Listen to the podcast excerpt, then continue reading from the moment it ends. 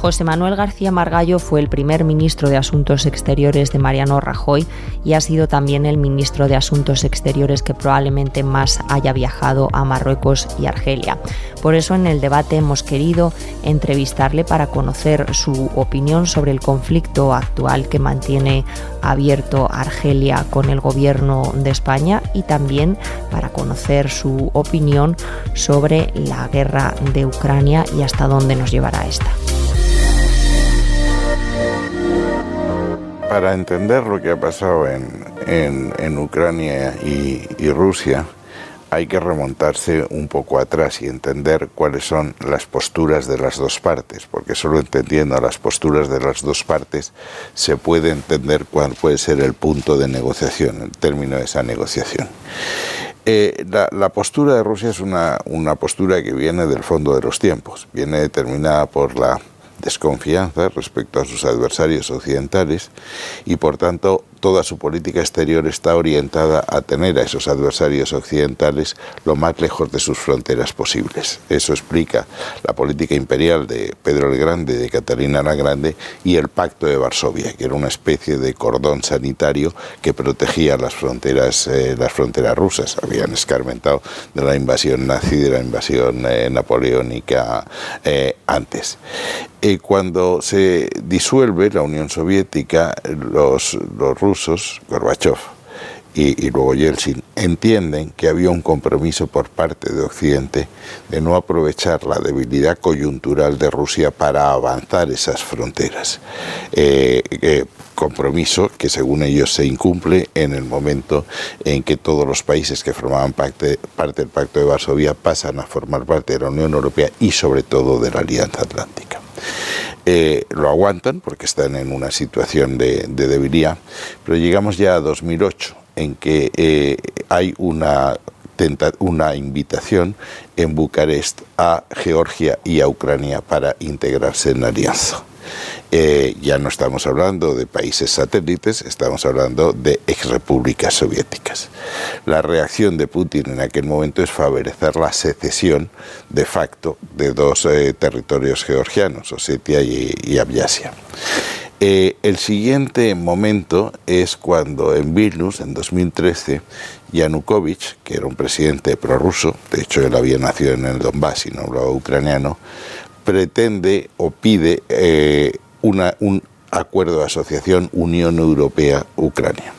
Putin está en esos momentos desarrollando la Unión Euroasiática, que es un intento de reconstrucción del espacio postsoviético, y le advierte a Yanukovych que de optar por la asociación con Europa en vez de por la integración en la Unión Euroasiática pasaría a ser país tercero y por tanto, y era la consecuencia, tendría que pagar el precio de la energía al precio de mercado y no al precio privilegiado.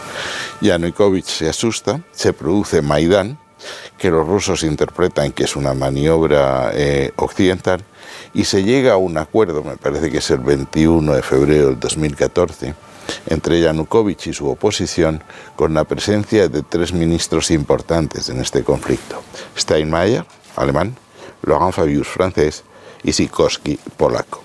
Y el acuerdo es. Eh, Yanukovych crea un gobierno de concentración nacional al que le transfiere poderes presidenciales, la federalización del país y elecciones a fin de año. Unos días más tarde, solo unos días más tarde, la Rada destituye a Yanukovych, lo cual Putin interpreta que es una ruptura de ese compromiso y empieza a producirse lo que se produjo, la anexión de Crimea y la ayuda a los separatistas del Donbass, de Lugansk y, Donetsk, para que creen unos territorios separados de facto que no son reconocidos por la Unión Jurídica, por la, jurídicamente por Rusia. Eso es, esa es la, versión eh, rusa del tema, que ahora se acentúa con la siguiente invasión, pero que trae causa del 2013. Rusia venía preparando esto desde hace mucho tiempo. Llevaba mucho tiempo en que llevaba amortizando deuda, llevaba acumulando reservas y llevaba aumentando su gasto militar porque Ucrania para los rusos es como Asturias para nosotros, es el Rus de Kiev, es el origen de la Iglesia Ortodoxa, es Vladimir. Esa es la versión rusa hasta, hasta que estalla el conflicto anterior. ¿Cuál es la visión de Ucrania? La visión de Ucrania es que eh, Ucrania alcanza su independencia en 1991 y en 1994 hay un memorándum de Budapest en que eh, Ucrania renuncia, entrega su armamento nuclear a cambio de los países que los países firmantes garanticen su independencia y su integridad territorial. Ese compromiso multilateral eh, se incorpora luego a un compromiso bilateral, que es el acuerdo de amistad entre Rusia y Ucrania, en que Ucrania se compromete también a, a, respetar, a garantizar la integridad territorial. Y esto es lo que se rompe en estos momentos. ¿Qué ha pasado? Que Putin decidió dar un paso más eh, en la invasión de Ucrania. Yo creo que eh, hizo un cálculo militar erróneo. Eh, él entendió que de la misma manera que se habían anexionado Crimea o los separatistas se habían sublevado en el Donbass sin que hubiese un solo tiro, esto iba a ser un paseo militar. Un paseo militar que pasaba por ocupar Kiev, como base de negociación y si te sitúas geográficamente en Crimea, extenderse hacia el este para conectar con el Donbass, eso fue la batalla de Mariupol, y hacia, hacia, hacia nosotros, hacia el oeste, extenderse hacia Transnitra, que es otro territorio que está en Moldavia que ellos también controlan. Se habló de un intento de ataque anfibio a Odessa, que era la clave. Eso hubiese convertido a Ucrania en un protectorado se hubiese quedado sin la base industrial del Donbass, que era prácticamente lo único que tenía, y sabían que, que se hubiesen quedado prácticamente sin el control de la energía, porque el intento ruso era controlar las centrales nucleares que, dan eh, energía, y sobre todo lo hubiesen cerrado el paso al mar tanto el mar de Azov como el maíz negro, con lo cual impediría las, las exportaciones, que es uno de los temas clave que se va a producir en estos momentos. Si no hay exportaciones de Ucrania, porque los rusos no lo dejan, o de los rusos porque no quieren, podemos tener una hambruna, por ejemplo. Ya se está hablando en África. Es, e, ese, ese es el problema. Lo que pasa es que las partes, las dos partes han dado ya tales, tales pasos que eh, es muy difícil llegar a una negociación final. Yo creo que se va a llegar, que era tu pregunta, a una negociación temporal, como se llegó con los acuerdos de Minsk en el Donbass. Alto el fuego, retirada de las tropas unos kilómetros eh, atrás de esa línea del fuego, pero congelación del conflicto. Eh, Rusia, Putin no puede volver a Moscú sin, sin un triunfo y Zelensky no puede eh, llegar a un acuerdo que suponga reconocer la anexión de Crimea y la pérdida definitiva del Donbass. Y entonces, en ese impasse, la gran pregunta, que es la que nos afecta a ti y a mí, a todos los españoles, ¿durante cuánto tiempo mantenemos las sanciones? ¿Y hasta dónde llegan esas sanciones? Pues las sanciones que se han establecido hasta ahora han sido eficaces, pero ni van a derribar el régimen, ni van a terminar el conflicto. El gran problema es el gas eh, el Fondo de, para la Paz que puso en marcha la Unión Europea eran mil millones de, euros. Al día estamos pagando mil millones de euros por las exportaciones de gas, con lo cual la economía rusa puede, puede, puede subsistir. El problema es que siempre hemos dicho el gas puede ser el arma para convencer a Moscú en una especie de teoría de juegos de ir subiendo las, las sanciones a medida que vayan subiendo las provocaciones, las provocaciones rusas. Pero está la otra vertiente, es que puede ser Rusia la que niegue el acceso al gas como ha hecho con, determinados países, que es lo que aterra a Europa y muy en concreto a Alemania. De hecho, yo creo que a corto plazo eso no es posible, a medio plazo sería perfectamente posible, porque aquí viene la otra ecuación ellos están buscando clientes alternativos y el cliente alternativo se llama China. Con China tienen un gaseoducto que va al oeste de Mongolia y pues están pensando en construir uno eh, al este de Mongolia que llevaría el gas ruso a China, que entonces podría prescindir sin daño de Europa y entonces el, equilibrio geopolítico mundial cambiaría, porque Rusia pasaría definitivamente a un entendimiento con China. No está cambiando ya. claro, pero es que esto es de una extraordinaria gravedad. ¿Qué más consecuencias está teniendo esto desde el punto de vista de la geopolítica mundial? Que se están alterando las alianzas. Es decir, por primera vez desde hace mucho tiempo ha habido una delegación americana en, en Venezuela en Caracas. Se está, se está renegociando o se está retomando la negociación que Trump interrumpió sobre Irán por el tema. Se han echado pelillos a la mar con Arabia Saudita después del incidente de, de Khashoggi. La necesidad. Eh, entonces, ¿qué, es lo que estamos? En un momento de un, de un reequilibrio eh, mundial muy importante. ¿Qué es la, ¿Cuál es la oportunidad que ha perdido España? Yo en 2014, y tengo un informe que te puedo hacer pasar, llevé al Consejo de Ministros eh, en Madrid y llevé al Consejo de Ministros en Bruselas un documento en que explicaba que si queríamos tener margen de maniobra respecto a Rusia en caso de una agresión que se había producido en 2013-2014 y era obvio que, era que, que iba a continuar, teníamos que disminuir nuestra dependencia estratégica y que para eso estaba la frontera sur. España tiene dos gasoductos con Argelia y tiene siete estaciones de regasificación sin hacer ninguna inversión más, podríamos haber suplido el 40% del gas que viene de Rusia. ¿Cuál era el problema? La conexión con Francia. Teníamos dos conexiones, claro. Entonces, cuando en el documento ese, bueno, eh, cuando nosotros lo pusimos encima de la mesa, faltaban por hacer, construirse 113 kilómetros de gasoducto y el coste era 100 millones de euros que probablemente ni siquiera hubiese tenido que poner España porque hubiese sido proyecto no fue prioritario. Problema de dinero, entonces. Hicimos una reunión en Madrid, se firmó un memorándum con Rajoy, Hollande, Pasos Cuello, Juncker, presidente de la Comisión, y Miguel Arias Cañete, que era el comisario competente en aquella materia. Y en nuestro gobierno duplicamos la conexión, pero sigue siendo muy insuficiente. Llegó este gobierno y por motivos ideológicos no les gustan, creen que esto de las conexiones gasísticas es una cosa viejuna, conservadora y tal, y pararon el tema. Y ahora estamos donde estamos. Y entramos ya en el otro conflicto. Pero solo España ha cambiado de opinión a este respecto, también Francia. No, Francia firmó ese memorándum. Siempre habían, este, estaban arrastrando o sea, que la disposición de Francia en todo momento antes y ahora ha sido Reticente, pero, pero lo firmaron. Y entonces, si nosotros hubiésemos insistido, eh, creo que se hubiese conseguido. Cuando Francia ve que nosotros ya la insistencia es menor, pues ¿qué más quieres, no? Ahora se habla de poder retomarlo, no sé hasta sí, claro, pero es que esto se podía haber hecho en 2014 y ahora no estaríamos como estamos. Ahora seríamos el gran hub de, de, suministro de gas a Europa, no solo por Argelia, por esos dos gasoductos y los metaneros que pueden venir por aquí, es Estados Unidos que todo lo que tiene en el Golfo de México quiere introducirlo en Europa y la puerta de entrada somos nosotros. Bueno, yo de todas maneras eso de hasta que no me lo, lo vea no me lo creo, porque no el MidCat, porque digo que no sé hasta qué punto esta vez va en serio, igual que se paró una vez puede pararse esta segunda. Bueno, lo que pasa es que ahora han visto que nosotros no podemos seguir dependiendo de, de, Rusia si queremos tener margen de maniobra.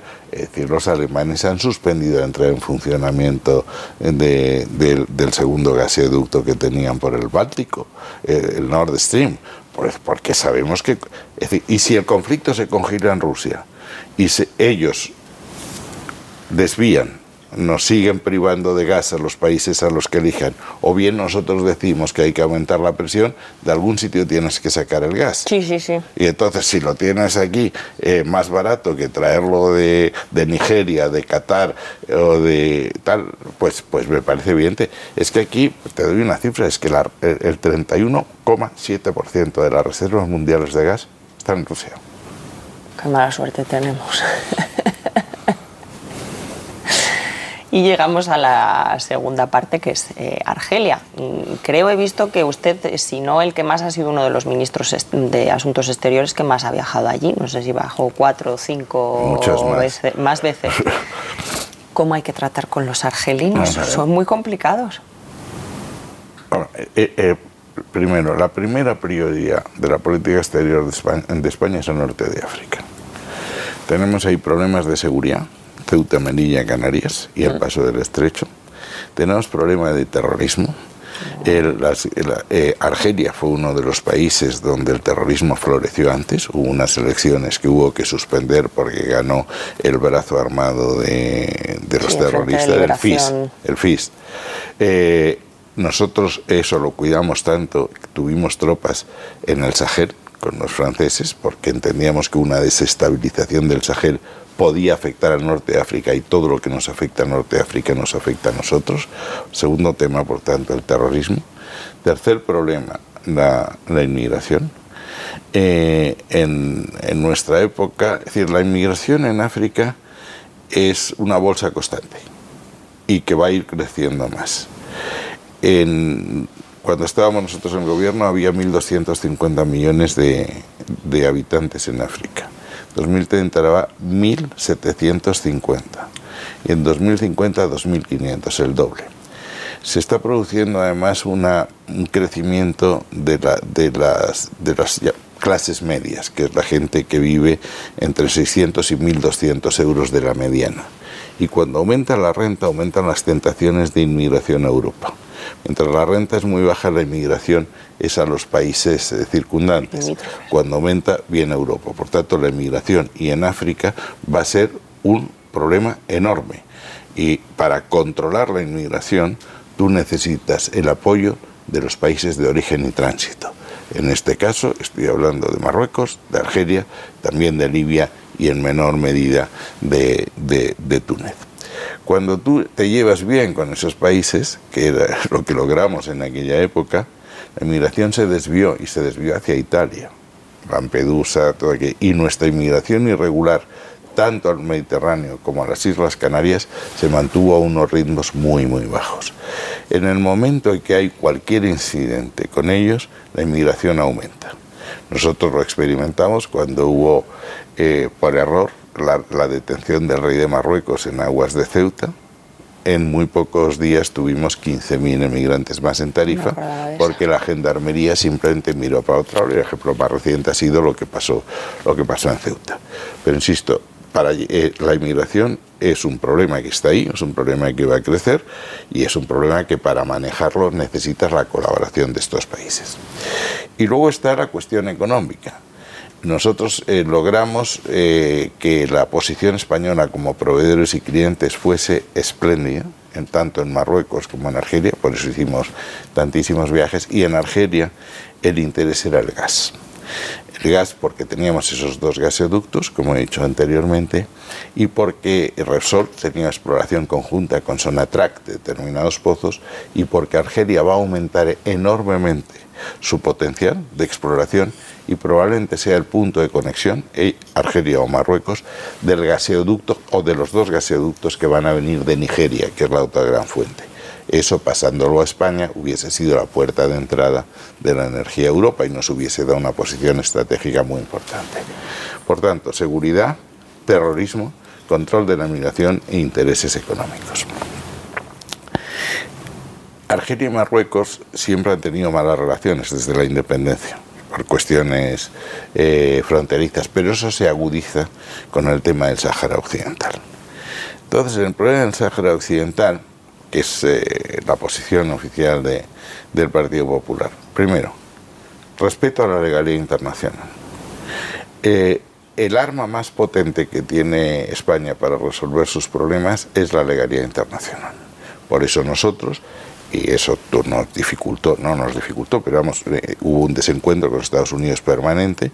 Nosotros no podíamos reconocer Kosovo porque la secesión de, la secesión de Kosovo era inconstitucional no tuvimos ningún problema en, aceptar la, independencia de las seis repúblicas federativas porque la constitución de Yugoslavia lo permitía, pero no permitía Kosovo y Vividina. Por eso nosotros siempre argumentamos a americanos, nosotros no podemos hacer eso porque sentamos un precedente que es pésimo para nosotros. El otro gran conflicto de, legalidad internacional es Gibraltar, en que Naciones Unidas ha dicho tiene que revertir a la soberanía española. Por tanto, nosotros, primero, legalidad internacional. Segundo, la necesidad de llevarse bien con los dos, lo cual exige mantener una postura de equilibrio. ¿Qué es lo que pasó con el Sáhara? Cuando España abandona, en el año 75, y abandona, por cierto, con el único censo que todos admiten, que era un censo de 75.000 saharauis y 20.000 españoles, Marruecos plantea en el Tribunal de la Haya la cuestión sobre la soberanía del Sáhara. La tesis de Marruecos es que la colonización española había sido un paréntesis y que antes de empezarse ese paréntesis había vínculos jurídicos de vasallaje entre las tribus del Sáhara y el sultán de Marruecos. Por tanto, cerrado el paréntesis, eso tenía que revertir a la soberanía eh, marroquí por el principio de integridad territorial, que es Hong Kong, Macao, Gibraltar, etc. Hay una opinión consultiva de la Haya que dice que esos vínculos jurídicos no existen y que por tanto el único principio que se puede aplicar es el de la libre determinación. Habiéndose cerrado ese camino, en todas las asambleas generales de Naciones Unidas hay una resolución sobre el Sáhara esa resolución del Sáhara, por eso viajaba tanto, se negociaba con los dos gobiernos, hasta las últimas comas. Y esa, resolución, que ha sido invariable y se ha incorporado a las estrategias de acción exterior internas aprobadas por las Cortes, dice una solución justa, duradera, negociada mutuamente, que reconozca la libre determinación del Sáhara, dentro de los principios de la Carta de Naciones Unidas. Esa era la doctrina canónica que se ha mantenido siempre y nos permitió mantener relaciones con los dos. Y entramos ahora en la política exterior del gobierno Sánchez. Si es que, si es que ha habido alguna vez política exterior porque hablando de Ucrania, primero se dice que no hay armas, luego se dice que se van a armas defensivas, que deben ser escudos, espadas y cascos como los de moros y cristianos de Alcoy, hasta luego a pasar a decir que queremos ser los más avanzados de la clase en que estemos detrás. En ese conflicto no hubo, no hubo una postura y en, en, en esta mucho menos. Entonces, vamos a enfocar Marruecos y Argelia. En Marruecos las cosas empiezan mal Empiezan mal porque Sánchez tenía un, borrón en su historial previo a ser presidente del gobierno desde el punto de vista de Marruecos, que es una visita que hizo un organismo internacional, que no, no, recuerdo el nombre, en que critican las reformas que el rey de Marruecos hace para evitar la contaminación de la primavera árabe. Dice que eso ni son reformas ni nada y claro, eso en Rabat no gusta nada. Después decide que la primera visita que hace como presidente de gobierno no es a Rabat, que es un gesto que ellos importan mucho. Y Marruecos te manda dos mensajes. Suspende la reunión de alto nivel, que se hace cada dos años, y empieza a aumentar la inmigración desde sus costas, tanto a Canarias como al Mediterráneo. Argelia, y voy cronológicamente antes de la famosa carta, empieza a pensar que Sánchez es demasiado débil como para no ceder a las presiones de Marruecos y manda un recao, que es que no prorroga el funcionamiento del gasoducto que atraviesa por Marruecos. Con lo cual ya tenías avisos de Argelia y de Marruecos. Y llega la desafortunadísima invitación a Gali en, en España, secretario general del Polisario. Absolutamente incomprensible y que se hubiese, que se hubiese podido resolver contentando a Argelia y al Polisario, explicándoles, como era verdad, que Gali tenía causas abiertas en España y que por tanto se podía exponer a una detención judicial, lo cual no hubiese abierto un, una tragedia de enormes consecuencias. Y diciendo, si hay un tema humanitario, nosotros le invitamos al tratamiento en Suiza o donde usted quiera. No se hizo de forma incomprensible. Hay quien me dice que es que creyeron que el servicio marroquí no eh, podía no enterarse de eso, lo cual me parece alucinante. Pero eso es una ingenuidad bueno, muy peligrosa para pues, Es que con esos servicios, por lo teníamos contactos diarios. Entre otras cosas porque aquí hay 800.000 marroquíes, hay un movimiento que se llama Justicia y Caridad que niega el carácter religioso de, de, de Mohamed Es decir, creer que no se iban a enterar era una ingenuidad tremenda. Esto se salda como se salda, como saldan siempre los autócratas sus, desafueros, matando muchos caballos para que no muera Curro Jiménez y cesan a González Laya. Argelia ya avisa de que en eso le ha producido una, una enorme irritación. Y antes de la comparecencia en Cortes de, de Sánchez, Tubán, el presidente, dice el problema no es el pueblo español, el problema es Sánchez llega al Congreso, ratifica todas esas posturas y Argelia entra en denuncia un acuerdo bilateral entre España y Argelia, el acuerdo de amistad, buena vecindad y cooperación. Y avisa, que ahora hablaremos del tema del gas, que es lo que va a afectar a los españoles, de que eh, gas va a haber, porque hay un, un convenio firmado hasta 2032 pero ese convenio prevé que cada tres años hay que fijar precios. y estamos en 2000, empezó en 2021, la negociación en 2022, 23, 24. y ahí es cuando va a haber el problema, y más grave.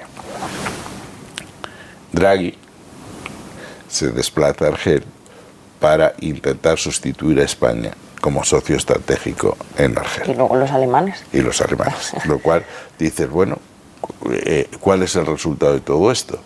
Porque Sánchez ha intentado explicar cosas eh, realmente pintorescas, faltando gravemente a la verdad. No es verdad que Ceuta y Melilla estén más seguras ahora que antes, es justo lo contrario. No va a haber nunca ningún marroquí que reconozca la españolía de Ceuta y Melilla. Y cualquier país, y Marruecos desde luego, cuando ve una señal de debilidad, lo entiende si no, recuérdese la Marcha Verde. Y ellos han visto que este gobierno es débil. Es un gobierno que ha ofrecido eh, la cabeza de un ministro de Asuntos Exteriores por petición de un gobierno exterior, que eso lo suelen, hacer los estados fallidos, no los estados soberanos. Es decir, que le digan a Francia que tiene que cesar su ministro de Exteriores y van a ver la contestación.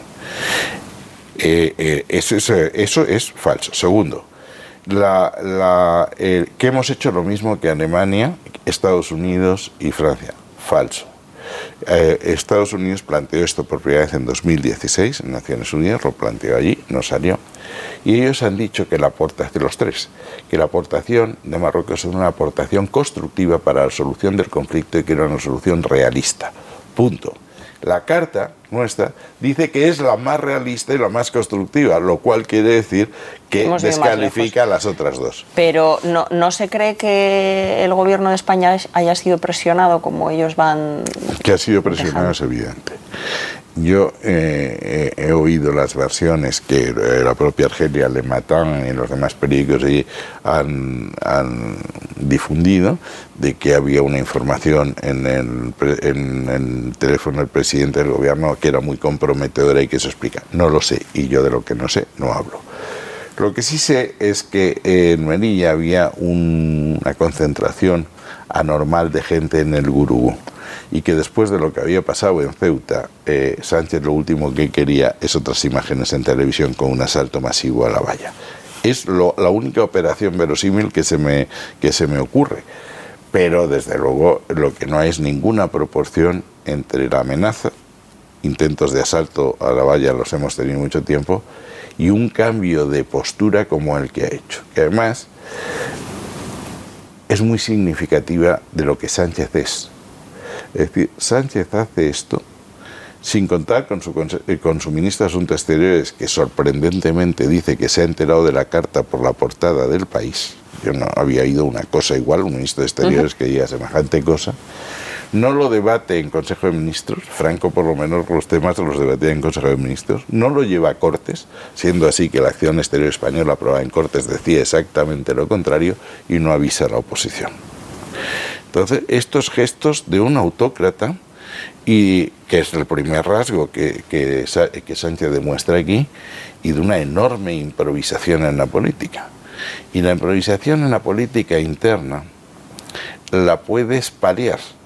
Sacas otros temas, el sí es sí, el no sé qué, eh, tienes a los medios afines a los que les cuentas que, que la culpa la tiene Rusia, como Serrano Suñer en 1941, Rusia es culpable, pero en política exterior no puedes hacer eso, porque hay embajadas que están tomando notas de lo que he dicho. ¿Ha hipotecado Sánchez las relaciones exteriores de España para décadas o como decía el presidente argelino, el problema es Sánchez? Una vez que llegue el siguiente...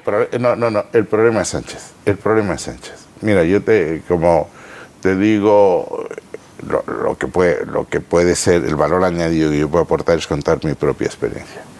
Yo me encontré con algunas relaciones hipotecadas. La primera con Estados Unidos, por, los desaires de Zapatero a la bandera, la deserción de Irak, las invitaciones en Túnez a todo el mundo a desertar.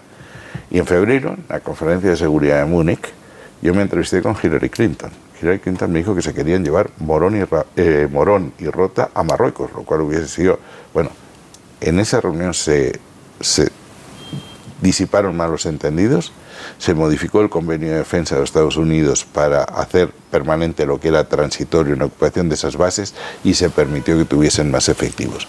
Y las relaciones con Estados Unidos fueron bien.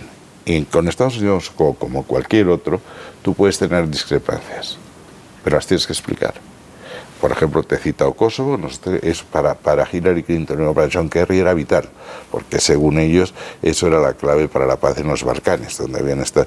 Nosotros explicamos que no se podía hacer y capitaneamos durante todo el tiempo la coalición de los cinco países de la Unión Europea que no reconocían Kosovo. Con Marruecos y con Argelia, si tú explicas tus diferencias, lo haces. Lo que no puedes hacer es estas cosas. Entonces, con Estados Unidos se disipó con Marruecos. Marruecos yo entré con un pie regular, porque claro, el gobierno de Rajoy era el gobierno de Anar, que había tenido el incidente de Perejil. Y para colmo de mal, y sea como circunstancia personal, yo había sido diputado por Melilla. Claro, lo primero que les expliqué, sabemos perfectamente lo que ha sido, y eso funcionó muy, muy bien y tuvimos incidentes como la detención del rey de, Marruecos, una ocupación de, un islote en Alucemas, y colaboraron siempre. Y con Argelia las relaciones fueron absolutamente espléndidas.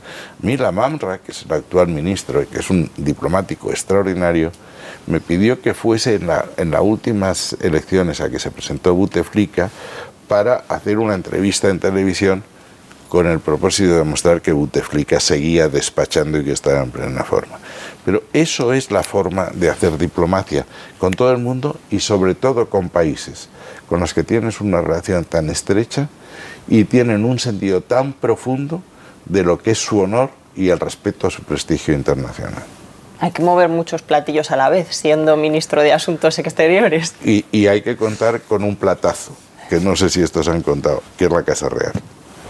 O sea que cree que cuando Sánchez salga de, Moncloa esto tiene arreglo. no es pesimista en ese sentido. va a dejar este país hecho trizas y la recomposición va a ser muy complicada. materia económica, dentro de muy poco lo vas a ver. Eh, la ayuda del Banco Central para comprar deuda y que no se dispare la prima de riesgo va a tener condiciones. Eh, la Comisión y el Consejo nos van a exigir un plan de consolidación fiscal. Es decir, aquí estamos en una situación, ya te digo que acabo de hacer este, este libro, eh, España en su laberinto, que es un ensayo histórico, y esto me llevó a lo que pasó en 1973. Guerra de Yom Kippur, aquí guerra y, guerra de, eh, en Yom Kippur el 73 y luego ya vino la del 79 de los ayatolás. Pero en el 73 se produce esa guerra, los árabes reaccionan subiendo el precio del petróleo y se producen dos hechos muy importantes. Una inflación disparada, y ahora tenemos la mayor inflación que ha habido desde 1995, que por cierto fue la causa por la que salió Felipe González del gobierno, y un empobrecimiento colectivo. Para tener la misma energía primaria tú tienes que pagar más dinero. Eh, porque han subido el precio, lo cual quiere decir que tienes menos recursos para otras cosas, para gastos sociales y para inversiones productivas y aumentar nuestro crecimiento potencial. Y eso provocó en toda Europa un plan de austeridad salvaje, salvo en España, porque igual que ahora, el gobierno era muy débil. En aquel momento era el final del franquismo y lo último que querían era exigir sacrificios que políticamente les hubiesen podido crear un problema. Y hubo que esperar a 1977 para hacer un gran pacto que fueron los pactos de la Moncloa para repartir los costes de la crisis y hacer los ajustes y las inversiones necesarias para remontar la situación económica que estaba disparatada, porque el gobierno hizo exactamente lo contrario. Entonces, para mantenerse y que la muerte de Franco no se produjese en un contexto de conflicto, y estos porque el único mandamiento político de Sánchez es permanecer en el poder y para permanecer en el poder evita cualquier tipo de conflicto. ¿Qué se hizo entonces? Subvencionar los combustibles, subir los salarios, eh, subvencionar a las empresas cuyos márgenes se habían deteriorado, etcétera, para evitar el conflicto. Pero llegamos con una inflación del 26% y hubo que hacer el pacto de la Moncloa. Y ahora España está en una... lo visible es lo que has visto de la política externa porque no lo pueden tapar. Pero aquí hay una crisis institucional de primera magnitud que se una a una crisis económica que va a ser muy fuerte, porque, insisto, estamos viviendo de la ayuda de Europa, del Banco Central y de los Next Generation, pero a partir de ahora, como consecuencia de la inflación, nos vamos a encontrar con una situación muy complicada. Eh, las compras, el programa de compras pandémicas terminó. El, programa ordinario de, de, compra de activos, que antes de la pandemia eran 20.000 al año, termina este mes y a partir de ahí solamente se puede invertir en comprar deuda, el producto de la, de la amortización de la deuda pendiente, pero no más. Y España necesita 300.000 millones al año. Y todas esas cosas van a generar que tengas que acudir a los mercados. Y los banqueros tienen la mala costumbre de querer que les devuelvas lo que les has prestado lo cual quiere decir que tienes que ir con tu cuaderno y decir cómo estás. Y España tiene... Volvemos a los tiempos de la prima de riesgo famosa. Claro, claro. eso usted lo vivió bien de no, cerquita. Pero es que eh, se veía venir. Entonces tú vas ahí con tres problemas estructurales. La economía española tiene tres economías, tres problemas de siempre. El desequilibrio de las cuentas públicas, siempre. Tenemos un déficit estructural del 5% y la Unión Europea recomienda el 0,5%. El paro, incluso en el mejor año de la economía española, que fue 2000, 2007, antes de la, de la explosión de la burbuja, el paro era el 8%, que te puede parecer, ahora nos parece una cifra mágica, pero muy alejada de la cifra europea. Y tenemos otro gravísimo problema, que es el problema de la productividad. Y solo si aumenta la productividad, tú puedes pagar salarios dignos y mantener el estado de bienestar. Pero para eso tienes que hacer exactamente lo contrario que ha hecho este gobierno. Capital humano, que es educación y formación, no el aprobado general. Eh, inversiones productivas, no gastarte todo en gasto corriente y no en inversiones y, reformas. Y capital tecnológico, que es en definitiva el esfuerzo en I+D, que es el mundo que viene en la cuarta revolución industrial. Para hacer todo eso se requeriría un gran acuerdo nacional. Y de ese acuerdo nacional estamos muy lejos. Porque ahora entro en la crisis política. ¿Qué es lo que pasa a partir de 2014, que son las elecciones europeas donde emerge Unidas Podemos? Que el bipartidismo que habíamos tenido entre entonces, un entendimiento entre dos partidos que respetan lo que Cánomas llamaba las verdades madre, que son los principios fundamentales de la Constitución, la unidad de España, la igualdad de los españoles eh, vivan donde vivan, lo cual anula el federalismo asimétrico, la economía social de mercado, el multipartidismo, el, multilateralismo para resolver los conflictos unilaterales, no decisiones unilaterales, y el europeísmo. Cuando esos dos, los dos partidos comulgan esos principios, la cosa va bien. ¿Por qué ha sido posible la coalición alemana, SPD verdes y, verdes y liberales? Porque los tres quieren la economía de mercado, los tres son europeístas y los tres son atlantistas. Y aquí resulta que ni siquiera en el gobierno se da esa conjunción. Necesito el pacto entre los dos grandes partidos de centro, se requeriría esas verdades. ¿El Partido Popular está siendo desleal con España en, Europa, como dice el gobierno? ¿Usted que está allí? A ver, eh, mienten con una enorme facilidad. Es decir, que los temas españoles son a la vez europeos es en cuanto afectan a Europa y en muchos casos están financiados por Europa, se discuten allí y cada uno expone su punto de vista. Yo no recuerdo una campaña en contra de un programa del gobierno más, eh, más importante que la que hicieron contra el Plan Hidrológico Nacional, porque yo estaba allí y defendía el Plan Hidrológico. Se pasaron la vida atacando al plan hidrológico nacional. Lo primero que hicieron es pasar a, las desaladoras, que con el coste de la energía eh, garantiza, acredita la inteligencia del Estado Mayor. En el tema, en todos los demás temas, fueron siempre llevaron temas internos, llegaron a tratar de impugnar la candidatura de Loyola de Palacio, acusándolo de un tema de que era absolutamente irreal y llegaron a acusar a Miguel Arias Cañete, impugnar su candidatura con unos ciertos intereses de su familia en no sé qué petroleras. Por primera vez en la historia de la Unión Europea, un país atacaba a su propio candidato. esos son los precedentes.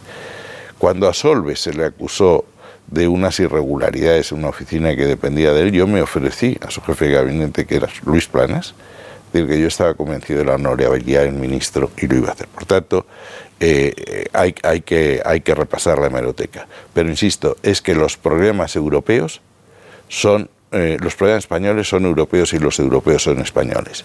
Y nosotros lo que estamos diciendo por aquí vamos por mal camino, porque este gobierno vive exclusivamente de la caridad europea. Hemos logrado salir de esta crisis, o estamos saliendo de esta crisis, con Next Generation y con la red de seguridad que la Comisión puso en marcha. El SURE, el Banco Europeo de Inversiones y los gastos de, que financió el Mecanismo Europeo de Estabilidad. Banco Central, Red de Seguridad, Next Generation. Y nosotros tenemos interés como españoles en que eso se administre bien, porque si se administra mal, perderemos la credibilidad. Y ahora viene la nueva condicionalidad, tanto para acudir al mecanismo extraordinario del Banco Central para evitar la fragmentación y la subida de prima de riesgos, como las exigencias de la Comisión para que hagamos un plan de consolidación fiscal para combatir la inflación. Y nosotros entramos, insisto, en, este, en esto con tres programas estructurales que he dicho, desequilibrios de las cuentas públicas, paro, especialmente en determinados colectivos, jóvenes, mujeres y mayores de 55 años, falta de productividad y un endeudamiento como no teníamos en 1973. La situación del país es muy delicada, estamos en una en una crisis económica muy difícil de solventar eh, y con que se una una crisis institucional muy fuerte, porque la verdad es que este gobierno se es investido por un voto de Teruel existe y con el voto de una coalición heterogénea que va desde Bildu hasta, hasta los separatistas catalanes. Todas sus grandes reformas han salido por casualidad. El decreto que les permitía repartir eh, graciosamente los fondos europeos por la abstención de Vox. La ley de reforma laboral, porque se equivocó un diputado nuestro que se llama Casero, que en los memes que me mandan mis amigos socialistas aparece con Engels, Marx y Casero como los héroes del proletariado. Eh, este, tienen que suspender luego un viaje a, fuera porque porque les faltaban votos para, para el proyecto de lucha contra la crisis que no quisieron negociar. Es decir, es que no hay gobierno. Hay, ya que termino con una cita histórica que era de Ortega, cuando dice en el año 30 después de la sucesión de distintos gobiernos, se produce la fragmentación, la polarización, la, la, la ingobernabilidad de españoles, no tenéis un Estado tenéis que reconstruirlo. Y eso es la labor que hay que hacer ahora. Y esa labor solamente, se puede hacer por un acuerdo nacional, con generosidad, con concesiones recíprocas y sobre todo con lo que fue, yo es que ahora estoy en el 42 aniversario de mi elección como diputado 15 de junio, ¿qué es lo que teníamos entonces? Ganas de acertar, todos, y patriotismo.